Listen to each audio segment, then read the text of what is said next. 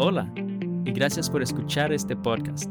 Mi nombre es Carlos Josué Guevara y tengo el privilegio de servir como pastor y líder de Somos Eclesia. Mi deseo es poder compartir un breve mensaje que nos permita explorar la palabra de Dios y descubrir su plan para nuestra vida juntos, creciendo con Dios. El día de hoy es un día muy especial porque quizá no sé si tú sabes, pero estamos eh, realmente celebrando un año de existencia, un año en el cual Dios ha sido fiel, un año en el cual Dios nos ha mostrado su fidelidad, nos ha mostrado su plan, un año desde el cual Somos Eclesía surgió en el corazón eh, mío y de mi esposa, ¿no? Y como familia Dios nos fue guiando y nos ha guiado para llegar a este momento en el cual ya ha pasado un año desde que eso sucedió, un año en el cual Dios ha sido fiel y ha venido haciendo cosas maravillosas, así que podemos decir estamos celebrando el día de hoy. Eh, a la vez también es lindo pensar que precisamente hoy, después de un año, eh, estamos oficialmente también empezando servicios cada semana en Somos Eclesia en la ciudad de Beaufort, que es de esta sede central aquí en Estados Unidos, en el área de Atlanta, eh, que Dios nos está permitiendo de alguna manera continuar la labor que hemos hecho hasta este momento, la enseñanza de la palabra de Dios, tanto en línea como también eh, con la congregación cada semana aquí en la comunidad de Beaufort. Y realmente es un gozo que Dios esté haciendo esto a estas alturas. No, no, no planeamos en nuestra mente pensar que un año después íbamos a hacer eso, pero en, el plan de Dios, que Él tenía ya todo planeado, nos permitió entonces oficialmente dar apertura a lo que le llamamos Somos Beaufort, ¿no? Somos Eclesia en la ciudad de Beaufort. Y sé que esta va a ser la primera de muchas otras sedes que Dios va a permitir abrir, que nos va a permitir plantar, que nos va a permitir apoyar, eh, no solamente aquí en el área de, de Atlanta, también en otros estados de los Estados Unidos y por qué no pensar en otros países, porque yo sé que Dios está haciendo una obra maravillosa en cada una de nuestras vidas y el día de hoy yo quiero tomarme un poquito de tiempo para simplemente compartir y reflexionar de lo que Dios ha hecho a través de Somos Eclesia, de quiénes somos, y a la vez también hablar de lo que nos está retando a hacer, del el siguiente paso y lo que Dios está deseando de cada uno de nosotros como su iglesia. Y Somos Eclesia es simplemente una comunidad global de personas estudiando la palabra de Dios juntos, creando medios y oportunidades para empoderar, para multiplicar y para ser la iglesia en todo lugar.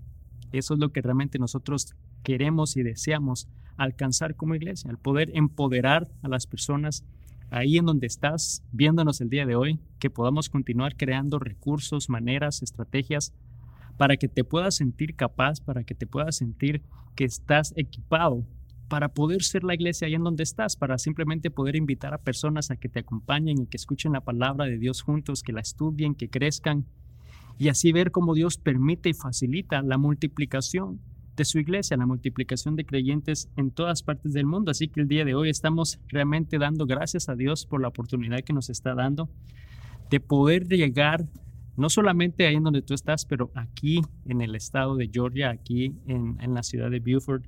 Estamos empezando eh, oficialmente como iglesia, ¿no? Ese, ese paso eh, secundario de lo que hemos venido haciendo en todo un año. Y, si volvemos atrás, precisamente un año atrás, eh, nos damos cuenta que justamente en septiembre del año pasado fue que Dios empezó a poner en nuestro corazón y que, y que surgió el nombre de Somos Eclesia, que somos la iglesia, no somos nosotros las personas los que somos llamados iglesia. Si nos reunimos en un templo y un grupo de personas específicos en una congregación en ese templo, entonces le llamamos iglesia de tal lugar, ¿no? Como lo hacía Pablo, la iglesia de, Filipenses y la iglesia en, otros, en otras ciudades.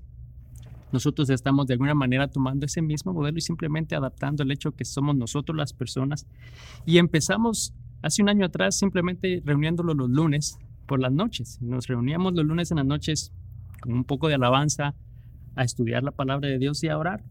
Y yo continué entonces enseñando la palabra de Dios, no solamente ahí, pero también lo empecé a hacer en línea eh, un año atrás en esta plataforma a través de este medio y empezaba simplemente a enseñar sin saber realmente qué era lo que Dios iba a continuar guiándonos como ministerio, ¿no? Entonces empezamos las enseñanzas a la vez, eh, empezamos con tres mini sedes que es lo que llamamos a simplemente grupos de estudio en, hogares, de iglesia en hogar, con la intención de simplemente entonces ver juntos el, el, sermón como lo estás haciendo el día de hoy la enseñanza de parte de Dios, pero a la vez facilitar que pueda haber ese sentimiento de comunidad y poder desarrollar esa amistad y profundidad con las personas. Y pues partimos con tres minisedes durante ese tiempo y bueno, en octubre Dios nos permitió llegar a este lugar, a este edificio. Eh, realmente ha sido una bendición. La iglesia que estaba reuniéndose acá eh, nos abrió sus puertas y pues hemos podido realmente continuar la labor. Entonces, una vez al mes todos juntos y luego, y luego cada uno en hogares, luego cada uno en estas minisedes. Y Dios continuó solidificando esta visión. Dios continuó dándonos herramientas, por lo que a partir de enero del año de este año 2022 tuvimos la oportunidad de lanzar nuestra aplicación y si tú no la has buscado todavía, no importa en qué sistema, qué teléfono tú tengas, ya sea un Android o si es un iPhone, en cualquiera de esas dos plataformas, puedes simplemente buscar Somos Eclesía en las aplicaciones y vas a encontrar nuestra aplicación. Y nuestro deseo es poder proveer a través de esa aplicación recursos de estudios, series que tú puedes simplemente ver, oír, escuchar, abrir tus puertas, invitar a personas y juntos crecer. Y nuestro deseo es poder continuar proveyendo de recursos, herramientas para que puedan sentirse capaces de poder simplemente compartir y hacer discípulos en todas partes del mundo. A la vez también nos permitió eh, continuar creciendo a través de medios sociales y, creo que en parte es por lo que nos estás viendo el día de hoy, ¿no? el poder llegar no solamente aquí con la enseñanza y la palabra de Dios, pero nos ha permitido llegar a otros países. Así que gracias por estar conectado el día de hoy con nosotros. Si estás en otro país, eh, realmente te mandamos un saludo, como lo, decían las cartas de Pablo, ¿no? A todos los hermanos y las iglesias que estaban en otras ciudades. También nosotros les mandamos un saludo, gracias. Somos la iglesia de Cristo en todas partes. Y realmente ha sido maravilloso ver cómo Dios ha venido confirmando cómo Dios ha venido dando claridad a lo que es una visión y una misión que nos ha dado, ese propósito por el cual se puede decir que somos Eclesía empezó, ¿no? Eh, nos ha venido formando y preparando, no solamente al equipo que trabaja aquí en la iglesia, en la ciudad de Beaufort, pero también nos ha permitido eh, llegar y alcanzar a otras personas en otros países, ¿no? Como resultado, realmente eh, ha empezado a facilitar que podamos tener ahora reuniones virtuales con algunas personas que Dios nos ha unido en otros países con la idea de desarrollar no solamente una amistad, pero poder crecer juntos en la palabra de Dios, poder tener unidad en visión, en, en el propósito y llamado de parte de Dios y poder pensar que podemos entablar una relación, que podemos realmente trabajar juntos, expandir el reino de Dios y trabajar unidos y poder expandir y crear estas extensiones, no solamente acá, pero en otras partes del mundo, ¿no? Y realmente doy gracias a Dios por eso, nos ha permitido empezar de alguna manera ese grupo de, de, Zoom virtual. Eh, una vez por semana me reúno con un grupo de seis personas que Dios, yo sé, está preparando y que de alguna manera nos va a, a facilitar y nos va a preparar para poder entonces extender de una manera más física la labor y el trabajo que él ha empezado a hacer aquí con nosotros desde Estados Unidos, desde la ciudad de Beaufort a otras partes del mundo. Así que yo doy gracias a Dios. Hay hermanos eh, líderes que estamos trabajando en Guatemala, en México, en Ecuador, en Venezuela y aquí mismo en Estados Unidos. Y yo sé que Dios va a continuar trayendo y conectándonos con personas para poder trabajar juntos y expandir el reino de Dios. Y realmente damos un gozo, es increíble pensar que Dios pueda hacer eso desde acá. Yo no sé si tú a veces has tenido ese pensamiento de cómo es que Dios puede hacer algo grande de repente o puede simplemente el hecho de que puedas estar conectando con otra persona en otra parte del mundo desde un lugar quizás que tú no tienes idea, ¿no? Que nadie ha oído de Beaufort. Quizás se han oído de Atlanta, se ha oído obviamente de otras ciudades muchas más grandes en Estados Unidos, pero no necesariamente Beaufort. Es una ciudad eh, que está al norte de Atlanta, pero es lindo pensar que Dios está haciendo algo con el grupo de hermanos que estamos reunidos acá, que formamos esta iglesia de Somos Beaufort, Somos Iglesia, y nos permite impactar, que de alguna manera nos permite modelar y empoderar a personas, no solamente en nuestra comunidad, pero en otros lados. Y sabes, el reto yo creo que Dios llama a cada uno de nosotros, cada uno de ustedes que están ahora mismo conectados a hacer eso, a poder impactar, a poder modelar y a empoderar a personas que están a tu alrededor, alcanzarlos con el amor y el Evangelio de Cristo y, pensar que Dios nos está llamando a todos a ser la iglesia, ¿no? Que nos da eh, las herramientas y el llamado para que seamos la iglesia. Y nosotros le damos gracias a Dios por eso, porque Dios nos ha dado como ministerio la oportunidad de expander, de modelar, de equipar a la iglesia en todas partes del mundo con el deseo de alcanzar a sus comunidades con el amor y el evangelio de Jesús. Y realmente esa es nuestra, nuestra misión. Queremos e, e, empoderar, modelar, equipar, expander realmente el reino de Dios y que cada uno pueda alcanzar sus comunidades con el Evangelio de Cristo. Yo creo que eso es realmente algo que Dios ha puesto en el corazón, no solamente nuestro, pero es realmente lo que Él le dijo a todos sus discípulos, ¿no? Les dijo, vayan y hagan discípulos, bautizándolos en el nombre del Padre, del Hijo y del Espíritu Santo, y vayan a todas las naciones. Y nuestro deseo es poder empezar, obviamente, aquí, al igual que tú, tu manera de empezar es en donde estás, pero juntos poder alcanzar a las naciones. Dios nos está dando esta oportunidad.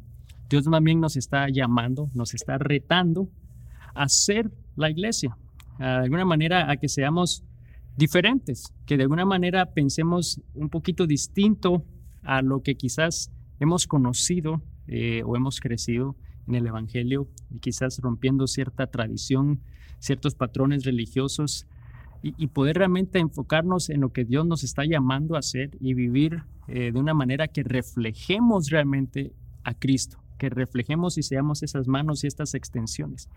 Nos está retando a realmente ser la iglesia en todo lugar, que debemos de cambiar nuestra manera de pensar, quizá nuestra manera de cómo nosotros vemos a la iglesia, porque yo creo que eh, eso es algo que Dios ha venido trabajando ya por un tiempo eh, con su iglesia globalmente que en algún momento quizás podemos fácilmente perder el enfoque del propósito por el cual Dios nos llama a iglesia y por el cual nos puso y nos está llamando a ser y a servir de una forma.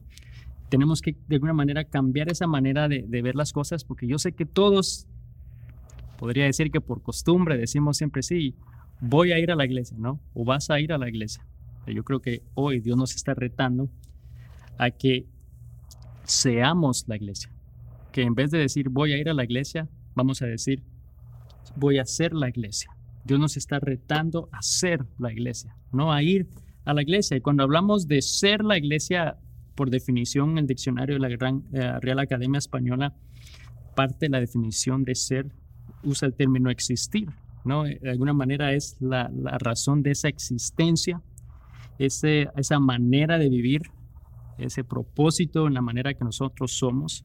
Entonces, si entendemos que somos hijos de Dios, somos representantes de Dios, eso es lo que somos, por eso somos llamados a ser la iglesia, no necesariamente a ir a un lugar, porque no se trata de ir a un lugar específicamente, sino más bien de ser, de existir, de tener ese, ese propósito de existencia y es representando a Cristo en todos lados. Y de nuevo, lamentablemente como cultura, eh, nos ha llevado más el enfoque a pensar en la iglesia, en más bien ir a un lugar en vez de ser algo o alguien que Dios nos está llamando a hacer.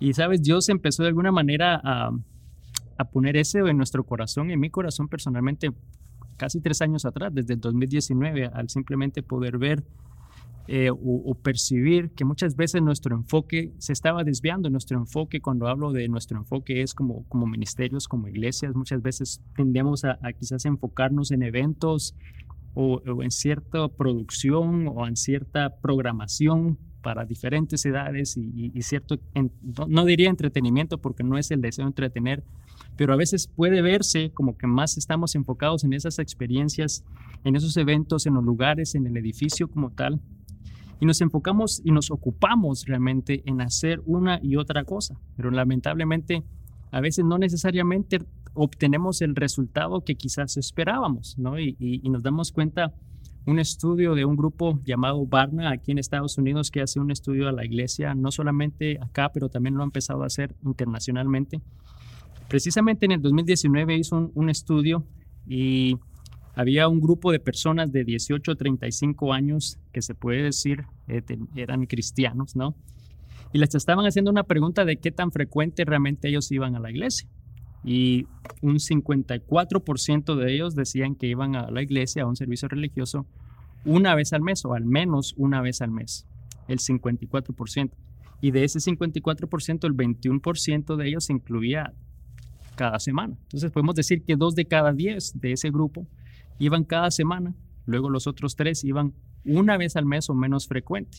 Entonces nos damos cuenta que realmente el 46%, casi la mitad de ese grupo realmente no estaba yendo a ningún lugar, no estaba participando en algún lugar, no tenía ningún interés en saber de Dios, por más que quizás como iglesia nos esforzamos por hacer y tener y, hacer cosas que puedan atraer a las personas, aún así nos damos cuenta que no estaba siendo efectivo y aquí en Estados Unidos especialmente la iglesia iba en decadencia en ese momento. Entonces, luego parte de esa, de esa encuesta les hacen la pregunta entonces del por qué es que ellos van a la iglesia. Y de ese grupo, partes de las respuestas decían que era para crecer espiritualmente, para aprender de Dios, eh, para enseñar una enseñanza relevante en mi vida. Eh, de alguna manera, para poder tener sabiduría de cómo aplicar realmente la Biblia en mi vida. Y sabes, si resumimos todas esas respuestas, nos damos cuenta que es para poder oír, que es para poder obtener no solamente herramientas o recursos, pero la manera que tú puedes crecer espiritualmente, una manera de ayudarte a crecer espiritualmente es por lo que ellos respondían. Iban a la iglesia, pero luego les hicieron una última pregunta y les dijeron, ¿qué es lo que haría falta en tu iglesia? ¿O qué te hace falta en la iglesia? Y muchas de estas respuestas eran mis amigos. si te pones a pensar, a veces tienes un grupo de amigos que haces una vida juntos, pero en la iglesia no están, ¿no? Entonces dice, mis amigos, hacer algo contra la injusticia o contra la opresión, o sea, no quedarte nada más cruzado de brazos, pero hacer algo que pueda impactar la vida de otros, quizás una capacitación vocacional o en otras palabras, cómo realmente aplicar lo que estoy oyendo en mi vida, cómo eso es relevante en mi vida. Dice reuniones de adoración fuera de las paredes de la iglesia, eso le hacía falta y otros decían también mi familia. Y de nuevo volvemos a ver cómo realmente eso era algo bastante eh, impactante, ¿no? Lo que hacía falta en las iglesias, lo que hacía falta en estos lugares de religiosos en los cuales las personas se reunían. Pero luego, ¿qué pasó después del 2019? Llegó el 2020 y llegó COVID en todas partes del mundo. Y de alguna manera, sí, vino a, detener ciertas reuniones en estos grandes edificios, ¿no? En estas iglesias grandes que, que conocemos pero facilitó que estas otras cosas que hacían falta sucedieran. facilitó que de alguna manera pudieran reunirse como familia, con, amigos, poder estudiar la palabra de Dios, porque quizás otros ministerios y, podían llegar de una manera digital hasta donde tú estabas sin tener que ir a un lugar y te permitió continuar creciendo en la palabra de Dios, pero te permitió conectarte con tu familia porque no podías salir a ningún otro lado o con tus amigos y de alguna manera forzó a todos a salir de las paredes que conocemos tradicionalmente como iglesia, ¿no? Eh, tanto en hogares como quizás en otros grupos al aire abierto, al aire libre. Y, y realmente vemos que eso facilitó esto, facilitó lo que quizás en algún momento este grupo de personas estaba deseando que la iglesia hiciera o obtuviera. Entonces vemos que como resultado ahora, en el, después de otra encuesta en el 2021, que eran dos años después de esto, dice que ese grupo del 21% que estaba yendo semanalmente de esa edad, de 18 a 35 años, no disminuyó, que quizás es lo que esperabas. Dice que aumentó al 39%, casi, casi se duplicó en el hecho de poder conectarse semana a semana con lo que es una experiencia religiosa, con lo que es un servicio de Cristo, no necesariamente porque todo sea en línea, porque muchas personas están, continúan semanalmente reuniéndose en persona, pero ha sido porque ha sido ha facilitado que ambas experiencias que tanto la palabra de Dios por medios y recursos como este como en persona realmente facilitaron que las personas pudieran continuar congregándose, que pudieran congregarse en grupos más pequeños, poder tener una vida más íntima como familia, como amigos e impactar a sus comunidades. Yo creo que nos demuestra que Dios está tratando de cambiar nuestra mentalidad de lo que es la iglesia. Nos está retando a ser la iglesia, no necesariamente a ir a la iglesia. Ahora, escúchame bien lo que estoy diciendo porque quiero ser muy claro con esto. No estoy diciendo que no debemos reunirnos en un templo. Lo que yo no estoy diciendo es que no debamos de ir a un lugar a adorar juntos, que no debamos de congregarnos. No es eso lo que yo estoy diciendo. Simplemente es que no se trata solamente de eso. La iglesia no está aquí en el mundo solo para eso. No se reduce a un solo lugar, no se reduce a una rutina a la cual tú simplemente vas a un lugar sales de ese lugar y luego regresas en ocho días a ese lugar y sales de ese lugar y no hay nada en absoluto que tú hagas que cambie tu manera de vivir. Ese no es el propósito de la, de la iglesia. Cuando estudiamos la iglesia entendemos el llamado que Dios nos está haciendo y nos está retando a ser la iglesia, debemos de alguna manera ver lo que la iglesia primitiva hizo, no lo que la iglesia hizo en el principio.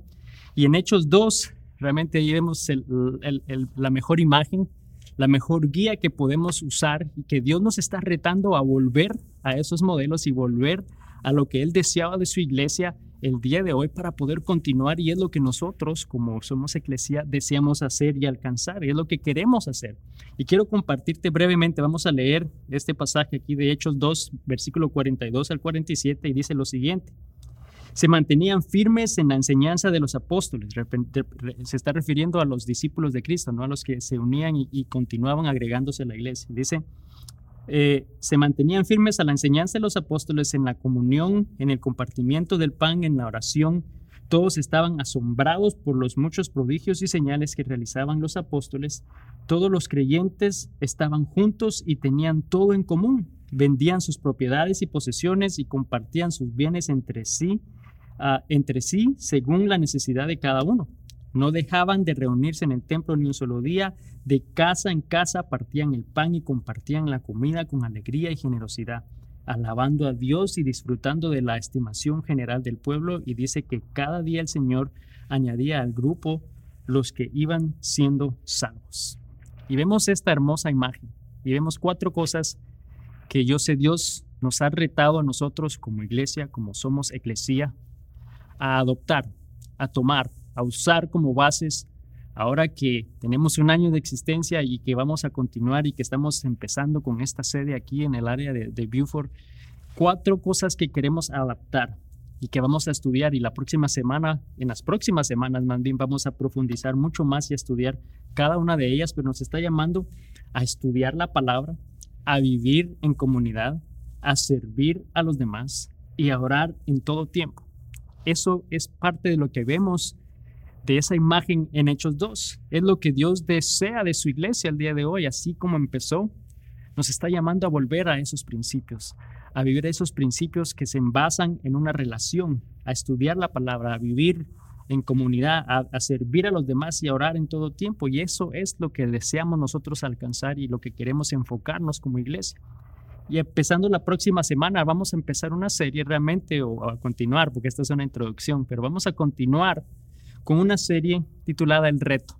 El reto a ese llamado que Dios nos está haciendo, a ese llamado de ser la iglesia, a ese tipo de iglesia de personas, de discípulos, de seguidores de Él, que Él desea que seamos a lo que Él nos está llamando a hacer y nos vamos a comprometer a poder modelar lo que esto significa, a estudiar la palabra de Dios, a comprometernos a crecer juntos en el conocimiento y el estudio de la palabra de Dios para poder modelar y compartir con otros ese conocimiento, a, poder vivir en comunidad, a poder tener esos tiempos juntos de, de compartir alimentos, de simplemente pasar momentos de compañía, con otras personas que estén a tu alrededor, que están ahí en donde tú estás actualmente. Poder hacer eso, comprometernos a servir a los demás, a ver qué necesidades hay y cómo tú puedes hacer una diferencia en la comunidad, en tu casa, en tu trabajo, precisamente en donde estás, orando en todo tiempo. Y vamos a, entender realmente lo que esa oración es, ¿no? ese diálogo con Dios todo el tiempo, que nunca para, que nunca para, nunca se detiene, pero que es algo continuo y que nos da dirección. Y por eso es que Dios nos está llamando y nos está retando a que aceptemos ese reto, que respondamos a ese llamado, que nos comprometamos, porque sabes, para poder hacer esto que Dios nos está poniendo y que nos está llamando a hacer, todos tenemos que estar unidos, todos tenemos que estar de una misma mente, de un mismo corazón, de un mismo espíritu, todos conectados también como lo dice su palabra en Filipenses 2.2. Dice, entonces háganme verdaderamente feliz poniéndose de acuerdo de todo corazón entre ustedes, amándose unos a otros y trabajando juntos con un mismo pensamiento y un mismo propósito. Creo que es, es importante que reconozcamos que Dios nos está llamando, nos está retando a que hagamos esas cuatro cosas, que estudiemos la palabra de Dios, que vivamos en comunidad, que sirvamos a los demás, que oremos en todo tiempo Y encima de eso nos está diciendo que permanezcamos unidos, que permanezcamos de un mismo corazón, de un mismo pensamiento, con un mismo propósito. Y realmente eso es nuestro deseo. Que seamos la iglesia, que aceptemos ese reto que Dios nos está haciendo el día de hoy. Y como parte de esta serie que estamos empezando realmente el día de hoy, cada semana por las próximas semanas, vamos a estar dando un reto, eh, algo que Dios quizás va a poder usar en tu vida para poder no solamente solidificar, pero para poder realmente continuar respondiendo a este llamado y a este reto que Dios nos está haciendo. Cada semana entonces vamos a tener un reto por hacer y esta semana empieza de esta forma. El reto que queremos dejarte o que quiero proponerte el día de hoy es que en oración le pidas a Dios que te muestre quién te está llamando a ser. Y luego escríbelo. Quiero nuevamente decirlo. El reto es que en oración le pidas a Dios que te muestre quién te está llamando a ser. Muchas veces pensamos, ¿qué te está llamando Dios a hacer? ¿No? A hacer. Pero vamos a empezar pidiéndole que Dios te muestre quién te está llamando a hacer. Puede ser que te esté llamando a que seas más responsable, o a que seas amoroso, o a que seas paciente, a que seas amable, a que seas honesto. ¿A quién te, quién te está llamando Dios a ser? Porque sabes, cuando hablamos de ser, estamos hablando de esa esencia, de ser, de existencia, ese propósito en la vida. Y de cierta manera, cuando entendemos quiénes somos, entonces vamos a saber más fácilmente qué es lo que nos está llamando a hacer, H-A-C-E-R.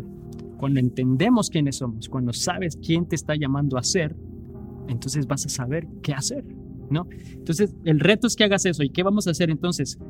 Cada viernes tú que nos sigues eh, por medios sociales, ya sea en Facebook o en Instagram, el viernes por la mañana vas a ver una postulación que va a decir, cumpliste el reto. Y va a ser una pregunta, ¿cumpliste el reto? Mi deseo es que tú puedas responder a esa postulación y simplemente respondas ahí, reto cumplido, ¿no? Si tú lo hiciste, si tomaste el tiempo esta semana para pensar, para ir a Dios en oración y pedirle que te muestre quién quiere Él que seas, y que ese viernes tú puedas tener claridad de lo que Dios te está llamando a hacer o quién te está llamando a hacer. Y simplemente entonces cuando veas esta postulación, respondas y digas misión cumplida, no misión cumplida, reto cumplido.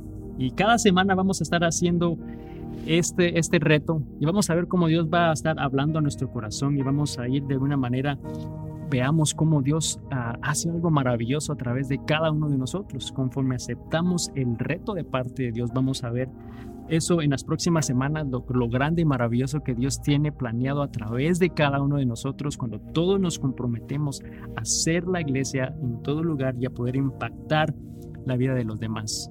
Pero quiero que primero también entendamos lo siguiente, que para que podamos ser la iglesia y entender lo que significa ser la iglesia, necesitas ser parte de la iglesia primero. Y déjame explicarte qué, qué es lo que eso significa y cómo puedes hacerlo. La palabra de Dios dice cuando tú confiesas con tu boca que Jesucristo es tu Salvador, entonces vienes a ser parte de la familia de Cristo. Te conviertes entonces en un seguidor de Cristo porque aceptas a Cristo en tu corazón, decides que Él mora en tu corazón y vas a convertirte en un seguidor de Cristo. El Espíritu de Dios entonces empieza a morar en ti y en ese momento te conviertes en parte de la familia espiritual de Dios, te conviertes en parte de la familia por lo que vienes a ser parte de la iglesia.